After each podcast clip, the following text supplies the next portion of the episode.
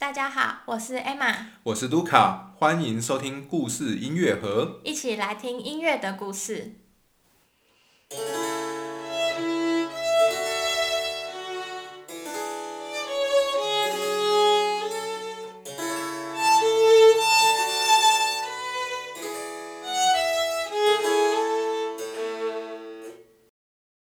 今天是葛鲁克系列第九集。上一集我们把葛鲁克和巡回剧团的故事全都讲完了，这也表示葛鲁克的青年闯荡时期告一个段落。大约是从一七五年开始呢，葛鲁克他就不再跟着巡回剧团东奔西跑，而是定居维也纳。当然，他虽然常住在维也纳，但是偶尔还是会呃接到其他城市接一些演出嘛。但是他都还是以维也纳作为一个主要的据点，然后主要的生活都是发生在这个地方。所以从这一集开始，格鲁克系列将会进入一个新的章节，那就是我们要来讲格鲁克在维也纳发生的各种大大小小的故事。嗯，对，就是说从格鲁克系列的这一集开始，呃，应该说一直到结束吧。其实格鲁克的家都一直在维也纳。那当然，他后来有跑到巴黎去比较久，但是事实上他一直没有放弃在维也纳的住所这样子。所以说，这个维也纳跟格鲁克的关系当然是非常的密切。所以说，在我们开始呢要讲这个格鲁克这个人生的新的篇章，跟讲关于他音乐的故事之前呢，就是我们可能要先好好的来介绍一下维也纳当时的一些政治文化相关的背景。那这样在之后就是讲述格鲁克的故事，大家会比较有概念。那一方面是因为就是说这个维也纳这个地区，当然在。也到现在也都是一个很特别、很有名的地那在当时呢，呃，也很多的这些音乐的活动啊，事实上也都是跟这个贵族的生活是有关系的。所以说，这个在讲维也纳的故事，当然很重要的就是要介绍他们这个政治的状况，就是他们到底是哪些贵族，然后他们又是怎么样这个政治跟文化之间的关系。嗯，确实，一直到十九世纪前，甚至到二十世纪之前。欧洲的古典音乐，我们所熟知的这些古典音乐家们，他们都还是跟贵族有很深刻的关系。嗯，他们很多的金诶资金啊，还有生活或者是诶这些费用，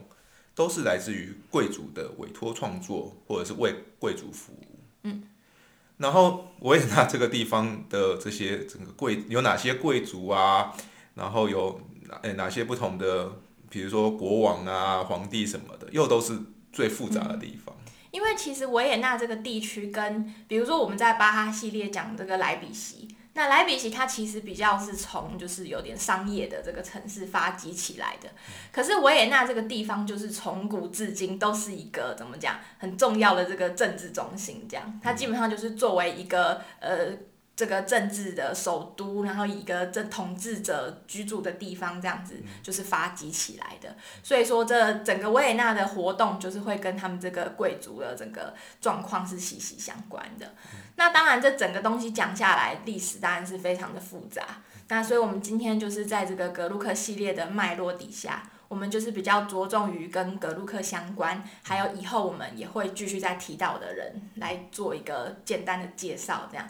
那希望大家听了之后就是有比较清楚。那在之后的章，就是格鲁克的故事里面，我们也都会再提到我们今天有提到的这些人跟故事，这样。好，那先再简单的介绍一下这个维也纳这个地方。那我想现在大家都知道，就是维也纳是现在奥地利的首都。那事实上，奥地利他们也是属于整个德语区，就是德语文化区，可以这样讲。那而且事实上，呃，他们也一直都是我们之前常常提到的这个神圣罗马帝国好的一个部分，这样子。就是说，现在虽然奥地利跟德国是两个国家，但是事实上，在整个历史，他们的这个文化或是政治一直都是密不可分的。大概从十十几世纪开始，维维也纳就已经是那时候整个德国民族、德意志民族东扩，所以奥地利就已经是跟德国是整个神圣罗马帝国的范围底下了。嗯，它是神圣罗马帝国底下的一个重要的贵族。嗯从中世纪开始，他们这一段跟德国的关系，可以说就是一直延续到十九世纪，对，呃，神圣罗马帝国哎被解散为止。嗯所以，我们只要讨论，不论是德国的音乐家，还是德语德呃德语区任何事情，其实德奥是不无法分割的。基本上是，对，在十九世纪之前都无法分割。对对，所以，我们现在讨论到维也纳，那他们的这些在维也纳的贵族，也都是跟不论是柏林啊、莱比锡，或者是任何一个德国城市的贵族或者是人民是非常有相关的。对他们基本上都是在同，就是在同一个这个大的文化背景下面，跟政治体也是都是其实都是同在同一个底下这样子。对，那这个奥地利这个区域呢，就是以维也纳作为首都的这个奥地利的这一块区域，从大概就是中世纪开始，就是有一个所谓的奥地利公国，它在这个地方统治。那它就是跟神圣罗马帝国其他的那些呃选侯国啊、公国啊、贵族，就是差不多就是的意思这样子。像我们之前都有提到一些，比如说呃萨克森的选侯啊，或者是巴伐利亚选侯，就是奥地利的公国，也可以说就是也是类似像这样子一个政治单位。对，然后呢，大概在这个十三世纪以后，其实也是蛮早的，就是这个奥地利公国呢，就是一直由一个家族所统治。嗯，那这个家族叫做哈布斯堡家族，哦相信可能很多人也都有听过，就是它是就是维也纳这这个地方一个非常重要的一个家族。基本上，嗯，大就是大概从刚才讲十三世纪以后，整个维也纳就是一直都是由这个哈布斯堡家族把把持掌权这样。就是他们都一直顶着这个奥哎奥地利公国的这个头衔，嗯在统治整个奥地利。对，那这也是蛮有趣的，就是因为这个奥哈布斯堡家族是非常的强大，他们就是都很有能力，然后也就是可能有生了一些其他的小孩，然后也去继承了其他的领地这样子。总之，他们家族的势力就是一直都蛮大的，而且越来越大。嗯对，然后而且大概两百年以后，大概到十五世纪以后呢，不只是这个哈布斯堡家族是奥地利公国的统治者，他们还去当了神圣罗马帝国的皇帝。嗯，那这中间就有一个小小的机关要先去解决，就是哎、呃就是奥地利公国，它听起来并不是一个选侯国，对他当初我们在巴哈系列的第五集有讲过，神圣罗马帝国的政治体制很特别，就是他们皇帝可以说是有五个，后来变成七个的选侯国，嗯，把他们选出，从七个里面选一个出来当皇帝的。但是奥地利公国那时候并不是选侯国之一，嗯，那他们为什么会能得到参选皇帝的资格呢？是因为呢，他们去继承，就是借由联姻去继承了一个波西米亚国王的头衔。嗯，那这个波西米亚国王呢，他就是属于这个七个选侯之一。没错，那选侯就是说他有资格参选，也有资格投票，谁要去当这个神圣罗马帝国的皇帝。嗯，所以说呢，这个哈布斯堡的人，他们借由了，就他们同时是奥地利公国的，就是奥地利大公，就他们这个位置。那同时，他们本来就是奥地利的大公，然后他们呢又去继承了波西米亚的国王的头衔，就等于说他们同时拥有两个。所以说，他们一方面就是实质上统治奥地利这个地区，然后一方面又可以有资格去当神圣罗马帝国的皇帝。那因为他们真的非常的强势，所以他们就一直都都被选上这样子。那当然，这中间都有非常多的政治角力啊，跟一些各式各样的一些呃呃，就是说他们怎么样，就是换。怎么讲？就是说，跟这个不同的其他的贵族其他的贵族怎么样去做一些利益的交换也好，或是威胁利诱啊，不管就是表示说，这个这个哈布斯堡家族，他们其实真的是在政治啊、经济甚至军事上面的实力都是非常的强，所以就是作为整个可以说是德意志地区的一个领袖就对了，可以这样讲。事实上可可以很明确的讲出来，他们从十五世纪，首先是继承了波西米亚国王头衔，因此他们被选为皇帝之后呢，他们拥有皇帝这个位置，是一直持续到了十九世纪，整个神圣神圣罗马帝国解散之前，这中间只有三年不是由哈布斯堡来当皇帝，对，这三年呢，我们可能之后会讲到。有可能。对。对，那所以说大家可以想象，就是在这个格鲁克所在的这个十八世纪，整个这个维也纳这个地区呢，它不仅仅是好奥地利公国的首都，它可以说是整个神圣罗马帝国的首都，因为那个皇帝就住在这边，所以说维也纳就是一个。对当时的人而言，就已经是一个非常特别的地方，就是一个帝国的中心，可以这样讲。然后所有的呃活动，不管政治的活动、文化的活动，基本上就是绕着这个皇帝家族他们的的生活、他们的作息、他们需要的一些，比如说政治的场合需要的一些排场啊什么的，去去去进行的这样。那格鲁克当然也是属于这整个。帝国的这个文化活动里的一个，可以说是一个小螺丝吧，一个蛮重要的螺丝，但是就是是在整个这个背景底下去运作的。嗯。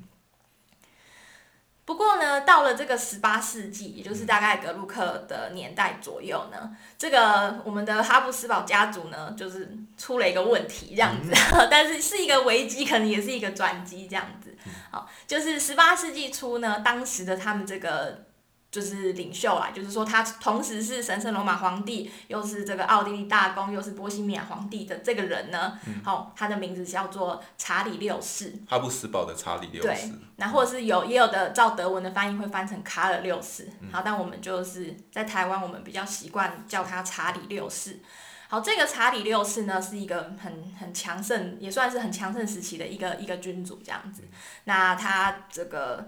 呃，各方面也都做得很好，但是他有一个问题，嗯，一个很大的问题，就是他没有生儿子。那这件事情呢，在整个欧洲史上，就是永远都是一个很棘手的问题。对，那因为这个，我们可能要稍微补充一下，就是为什么就是没有儿子这件事情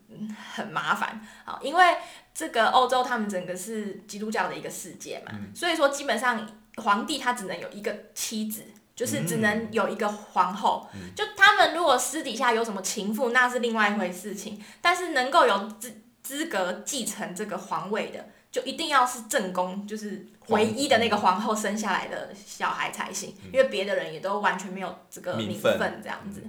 所以这当这个正宫就是这个，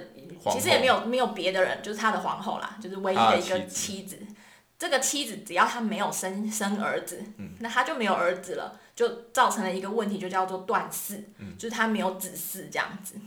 那在这个整个这个基督教的教义下，他也不能够离婚。嗯，所以你就是太太生不出来，就真的生不出来。唯一就是，除非就是太太过世，你可能可以重新娶一个，就再娶一个新的皇后，这样是有可能。可是太太没过世，你也不能把她杀死啊，当然不行。所以这问题就是卡在那边，就只要皇后生不出儿子，就是真的没有儿子。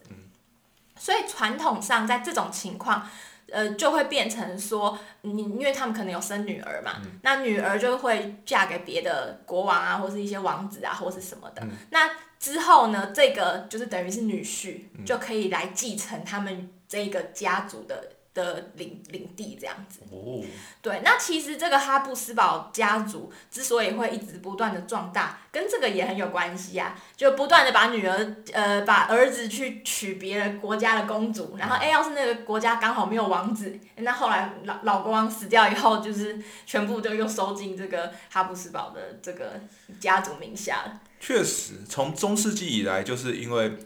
嗯，欧洲这边没办法像，比如说我们讲说中国以前的皇帝都可以三妻四妾，所以比较没有断嗣的问题之外，他们就是常常也是透过联姻。其实欧洲这些贵族他们头衔一个一个贵族的头衔呢越来越多，通常也不是因为战争去获得，而是通常就通过联姻，然后去继承了别人没有儿子的呃可以后继的头衔，然后就这样子。越来越多头衔，嗯，其实像哈布斯堡也是这样，他们从原来只是一个小小的奥地奥地利大公，因为他们跑去继承了波西米亚国。王，嗯，事实上他们拥有的头衔可能有数十来个，只是但那些头衔都很小，或者是没有像波西米亚国王那么大，但是那土地也是一小块一小块，然后累积成这么大，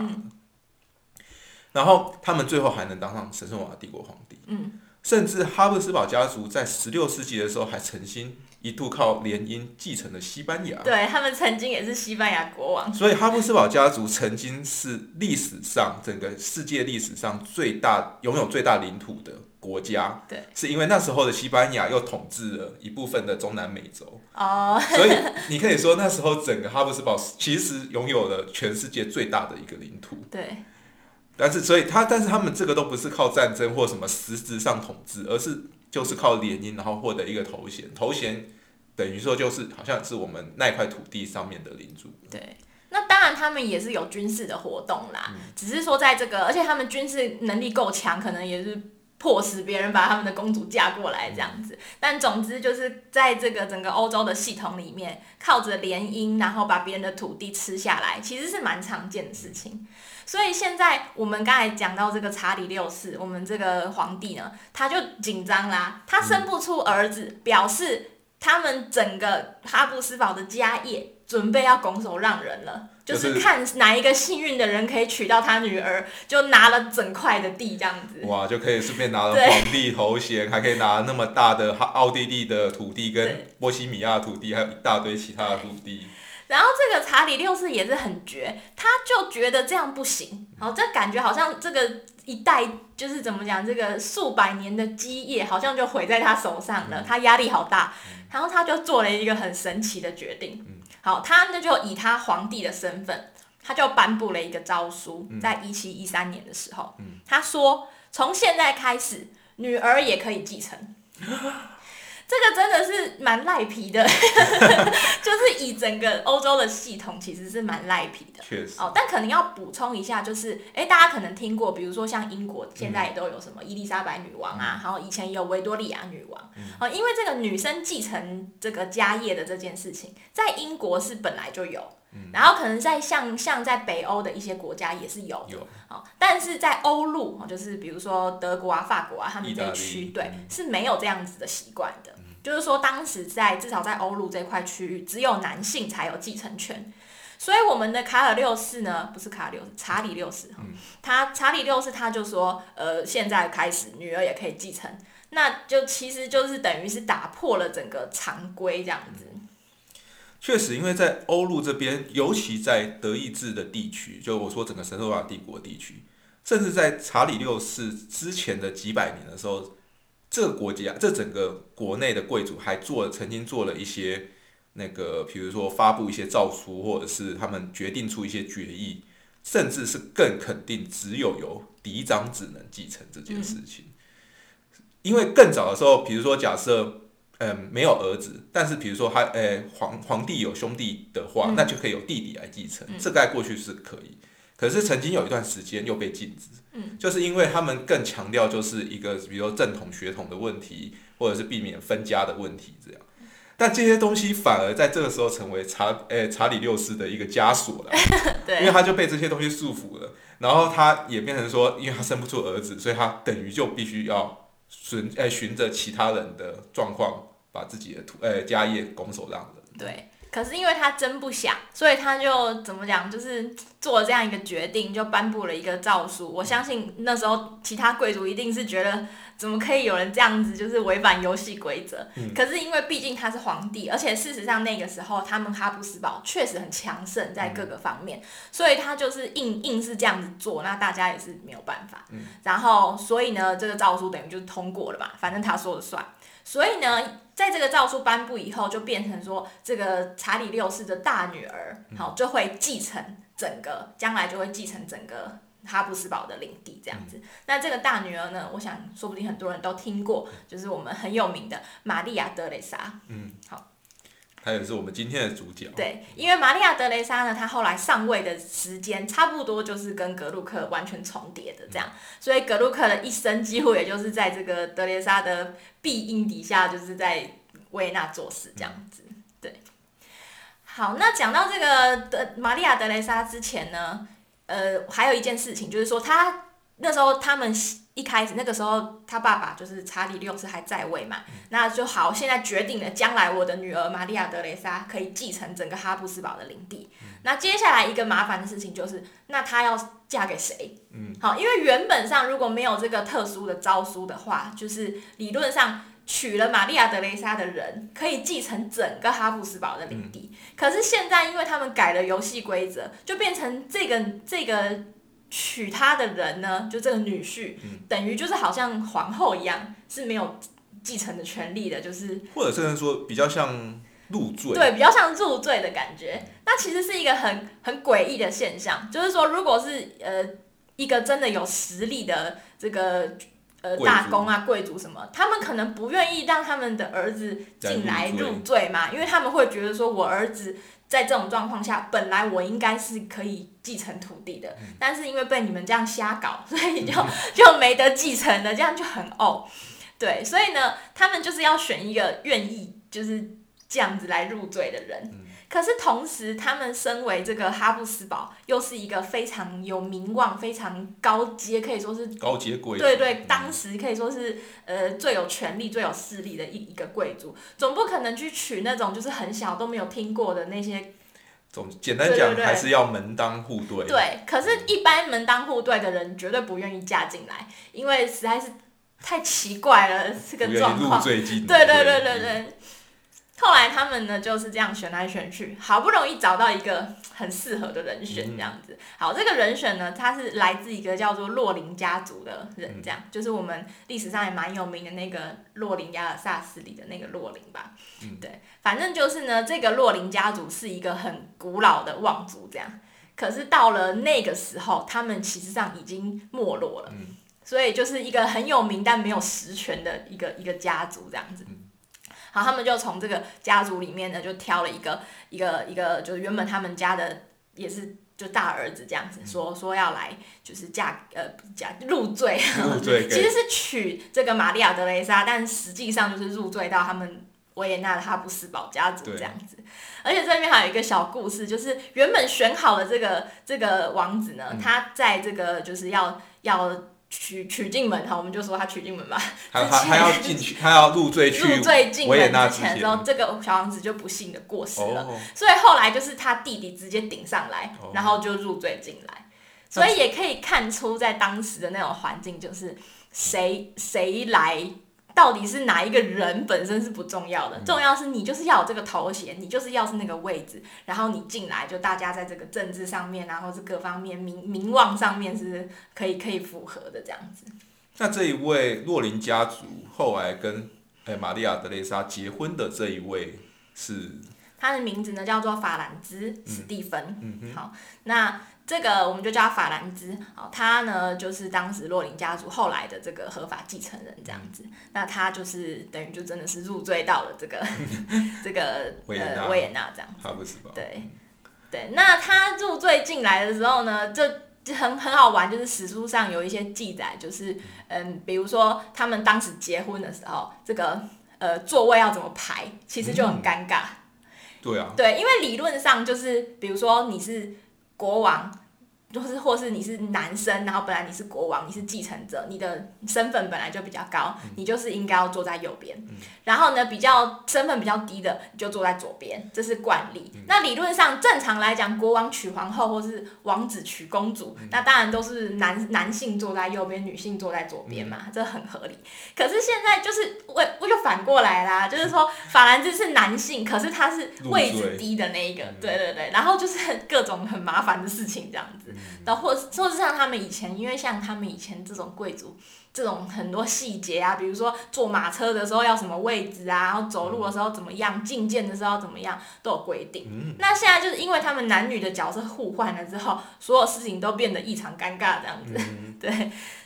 对，而且尤其最尴尬的是，这个这个法兰兹呢，他自己也有一块领地。嗯。好，后来呢，他的领地在那边换来换去之后，变到现在呃。意大利的那个托斯卡纳那个地方，就佛罗伦斯那那一带这样。那这个是他自己的地盘呢。可是当他跟玛利亚德雷莎一起去的时候，到底谁才是老大？哦，因为事实上是对哈布斯堡的权势比较大。对啊，因为当然这一这一个呃这个托斯卡尼这段这块区域，当然也是属于整个神圣罗马帝国底下的嘛。对，因为他如果说他诶入赘到哈布斯堡的话，这块土地也就进入哈布斯堡底下的意思对了。，所以也就是说，事实上玛利亚德雷莎才是整个地区整所有地区的最高统治者。嗯可是，在这一块这一块这个呃法兰兹的领土里面法兰对法兰兹是托斯卡尼大公哎、嗯所以他才是国王，他才是老大。嗯可是。德雷莎一方面作为更大的老大，一方面却是他太太，然后就各方面很复杂这样子。对，就那个年代，一部分男女的问题，一部分这种呃关呃位阶的问题，由于贵族们之间对于这种上下的关系非常敏感非常敏感，然后各种仪式有没有什么隐含啊或嗯哎暗示啊，都非常的注重，对所以这就真的是一个很尴尬的问题。对。不过话虽如此呢，他们两个人的感情其实还不错哦哦，这其实蛮难得的。那最后他们也透过了一些方法，比如说后来这个呃玛利亚德雷莎在她继承王位以后，她就封了这个史蒂芬呃法兰兹史蒂芬一个。一个位置，一个头衔，好，那个头衔就是类似像什么共共同治理者，嗯。然后是共治者这样子的一个一个位置。那事实上，这个头衔是他们发明的，就是以前也没有人家这样在封的，因为从来也没有出现过这种事情，这样，而且这个事实上也没有规，也没有明确的知道说这个头衔到底是什么意思，就是说他负责了哪些政治的范围或什么。但是总之，他就是有一个看起来很不错的什么哈布斯堡共治者那类的头衔这样子，然后就让他好像确定了说他在帝帝国的一个地位这样。那他后来事实上也是透过这样子一个地位，然后呢，他就是去呃这个可以进行神圣罗马帝国皇帝的参选这样子，因为事实上他这个法兰兹本人是没有头衔的嘛，因为事实上，他本来不能参选皇帝的，对，本来应该参选皇帝的是玛利亚德雷莎，可是这实在是太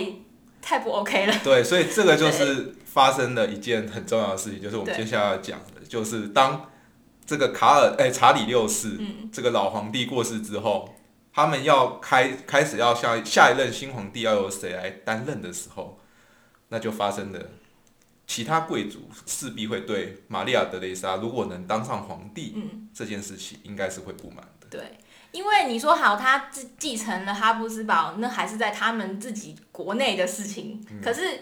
神圣罗马帝国皇帝这件事情是攸关了整个德意志地区的事情，那这些其他的贵族当然看不下去啊。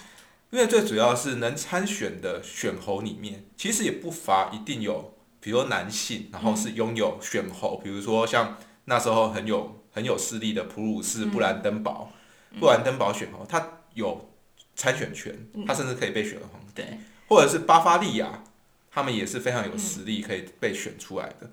如果是这样考量下，或许那时候的那些贵族都会想，那我为什么要选一个女皇出来？对我，们一样可以选皇帝，男的皇帝，然后像过去那样子。嗯，那个年代的想法就是比较会有这样性别差异的看待。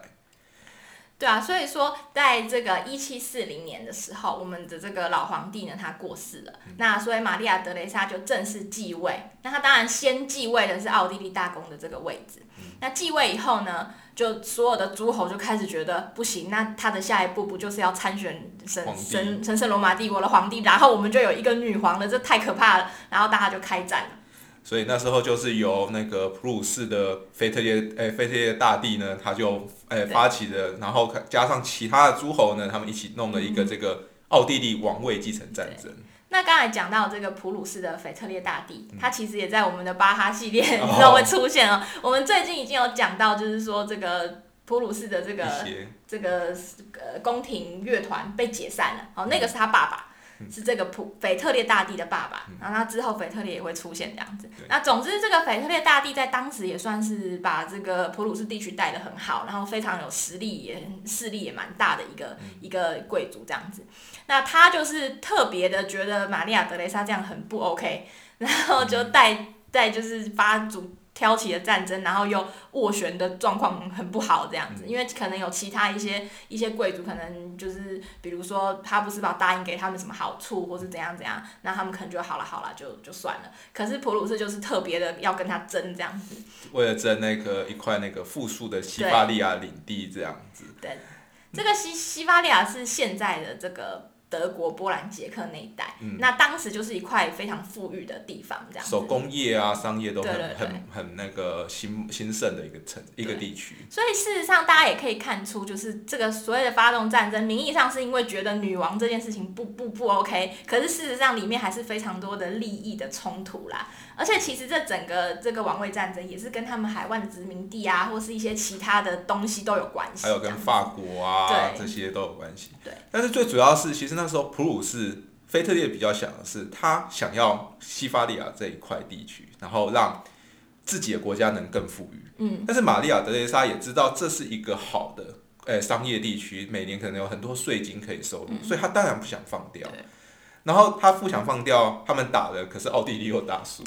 所以最终他们就是只好好为了要保全哈布斯堡能继续继承皇帝这一个位置，他们最后还是有谈成一个合约，然后让这一块地区西利西亚这一块地区可以最后是变成普鲁士的，没错。嗯，对对，但是条件就是普鲁士就是就不要再插手这个呃。就是这个他们这个选神圣罗马帝国的皇帝的事情，这样。换句话说，就是这些诸诸侯呢，他们就愿意承认，让比如说，呃，那个法兰兹能透过这个共主的名号，然后去参选皇帝。对，就是说他们还是需要一点名义上的那个东西，就是说不要真的让玛利亚德雷莎去当皇帝，而是把她的先丈夫，就是这个法兰兹拱出来当皇帝，这样就以共共共治者的身份这样子。虽然说大家都心知肚明，玛利亚德雷莎才是一切的幕后的实质的这个统治者，但是至少在这个名分上面呢，还是让她的丈夫就是让一个男性然后来继承这个皇帝的位置，然后呢就是就是这样子，然后让这一切就在一个呃各种妥协下，大家都觉得可以接受，然后结束了这样的一个纷争。那不过在这个奥地利地。奥地利跟这个普鲁士打仗的过程中呢，就是有一个很重要的东西的事情一定要讲，就是说，因为奥地利刚才讲跟普鲁士打的很不顺利嘛，事实上打输嘛，那块地都其实已经就是输过去了这样子。那在这个期间呢，他们就想说，那我们要怎么办可以争取就是其他的帮助？所以他们就做了一个也是蛮神奇的决定，他们决定呢，我们去找法国帮忙。哦，那就是后来的事情了。他们其实这个奥地利王位，一七四零年的奥地利王位继承战争已经整个结束了，然后他们也签了条约，西利西亚已经变成普鲁士。嗯，但是玛利亚德雷莎就是心有不满，她觉得我们我们我们放弃了这么富庶的土地，虽然说我们总算把王位保下来，但她还是觉得如果有办法，我一定要把西利西亚拿回来。嗯，所以这时候就发生了你讲这一件事情，就是。他们透过了外交的手段，这一位呃奥地利的那个一个很重要的宰相还是对贵族，他这个叫考尼兹的这一位贵族，他去斡旋了，把法国。本来法国跟奥地利是已经大概有两世纪的一个世仇世仇状态，因为他们一直都在争谁是欧洲第一大贵族。对，因为法国这一块当然是不属于神圣罗马帝国的。对。可是等于就是说，法国他们慢慢，大家可能有听过路易十四啊，或者什么太阳王，然后把法国的这整个国力弄得很强，然后可以去跟这个神圣罗马帝国抗衡，这样。对，就是。欧洲的两大贵族，法国的波旁贵族，哎，波波旁家族跟哈布斯堡家族，他们两个在争谁是第一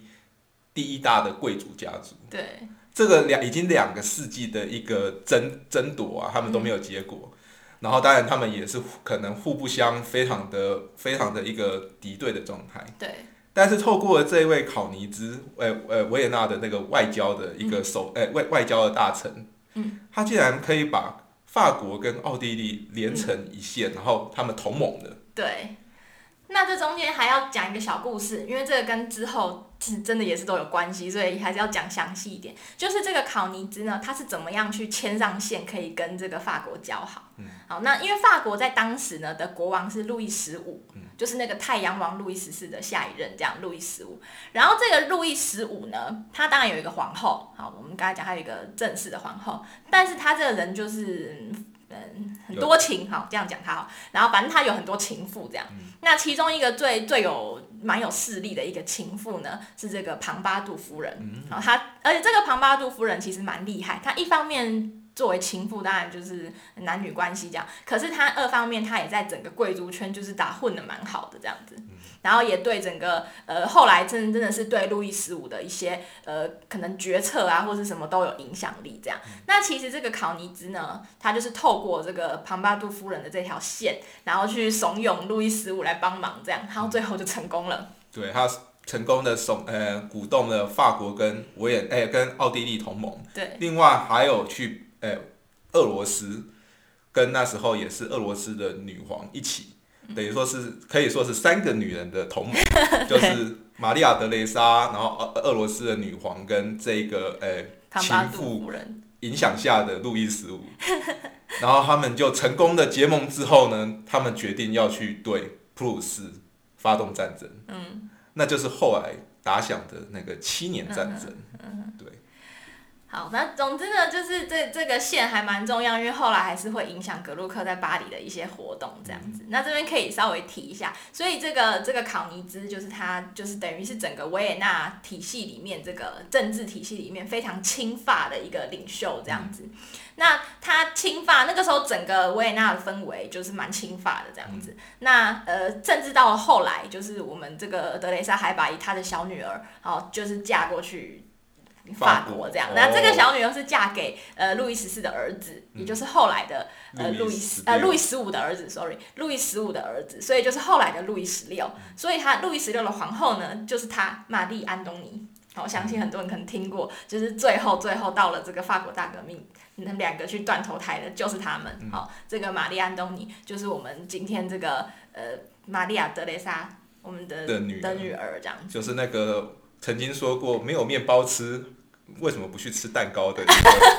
对，后来就是在法国大革命期间，就是被平民认为过度奢华的那一位皇哎法国皇后，就是来自于玛利亚德蕾莎的女儿，就是来从维也纳过去的这样子。对，那在后面我们还会再花一集慢慢讲他们这个之后巴黎啊，或是这些故事。但是因从这个这个亲法派的这样子的一个一个。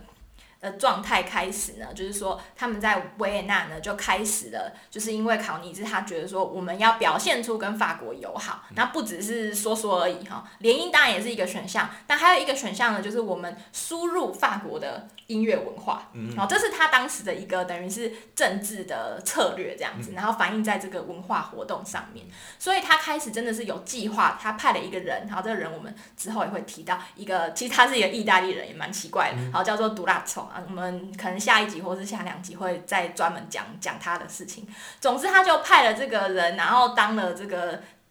维也纳的戏院总监，然后开始很有计划的去演出跟输入一些法国的。曲种这样子，那在这中间，格鲁克也非常就是参与在这中间，因为格鲁克等于是那个杜拉抽清点出来的这个音乐中间这样子。对，那这个我们之后会再细讲，就是音音乐的部分。但今天就是可以先看出来，就为什么他们要弄这些法国的这个这个乐种啊，或者什么东西，事实上是跟这整个政治的这个目的是有关系的。好，那呢，就是最后可以再补充一下，就是我们刚才其实有讲到，就是在这个呃，德雷莎后来因为在跟这个就是整个角力的过程中，他们哈布斯堡家族保住了这个皇帝的位置，但是她本人并没有自己去当女皇帝这样，而是让她的丈夫就是法兰兹去当皇帝，所以后来就被叫做皇帝法兰兹一世，就是她老公这样子。那在这个法兰兹一世后来就是过世了以后呢？这个德雷莎，他就直接拱他的儿子去当皇帝了，这样子，所以说就是保证了他这个神圣罗马帝国皇帝的位置一直留在他们家族里面。但是玛利亚德雷莎作为实际的统治者，但他没有真的去当上这个皇帝的位置，这样子，对。好，那今天呢，就是故事大概讲到这边，这大概只是前前半段这样，好，就是说讲到玛利亚德雷莎很很稳稳的坐上那个位置这样子，然后当然在他统治底下，后来就是格鲁克也发生了很多事情这样。好，那呃。我们可能之后就是等到这一段讲的差不多，然后要讲巴黎的那个时候，我们会再花一集，也是再讲一下当时的政治情况，包含就是可能会讲到玛利亚德蕾莎的儿子啊，还有那他女儿就是玛丽安东尼嫁过去的这这些事情，这样子。好，好，那我们今天的节目就到这边，感谢大家的收听，我们下期见。拜拜。